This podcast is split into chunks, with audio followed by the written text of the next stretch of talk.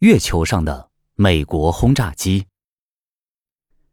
据苏联的一位首席航天专家斯坦诺夫·麦杰维耶夫博士说，他们发射到月球的一颗人造地球卫星，从那里拍摄回来一批照片，显示一架属于美国空军的第二次世界大战时的重型轰炸机就停放在月球的一个火山口中，而它表面虽然有部分被太空坠落的陨石损坏，但大部分仍然完整。他又补充说，该飞机的机翼和机身上的美国空军标志，经放大后皆清晰可见。照片还显示出整架飞机表面涂满了一层绿色物体，好像它刚从海底打捞出来。机身长满了青苔。我们不明白这是怎么回事，而我们也相信美国方面也和我们一样无法解释这件事。这位专家说。我们只能推测，这架飞机可能是被外星人劫持，将它送到了月球上去。但我们永远也不知道那架飞机为何在那里，以及怎样到了那里。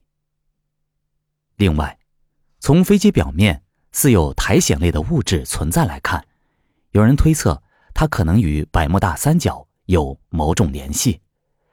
有的 UFO 专家曾断定，月球。是飞碟的基地之一。现在看来，这架轰炸机的发现无疑为这种说法增添了可信性。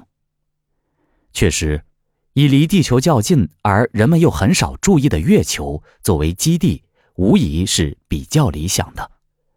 到底真相如何呢？一位权威的 UFO 专家要求美苏两国共同努力，弄清楚这件事的真相。而对于这组苏联卫星照片，美国官方拒绝做出任何的评述。其中有一位官员指出，在月球上发现美国飞机一说简直是荒谬无稽。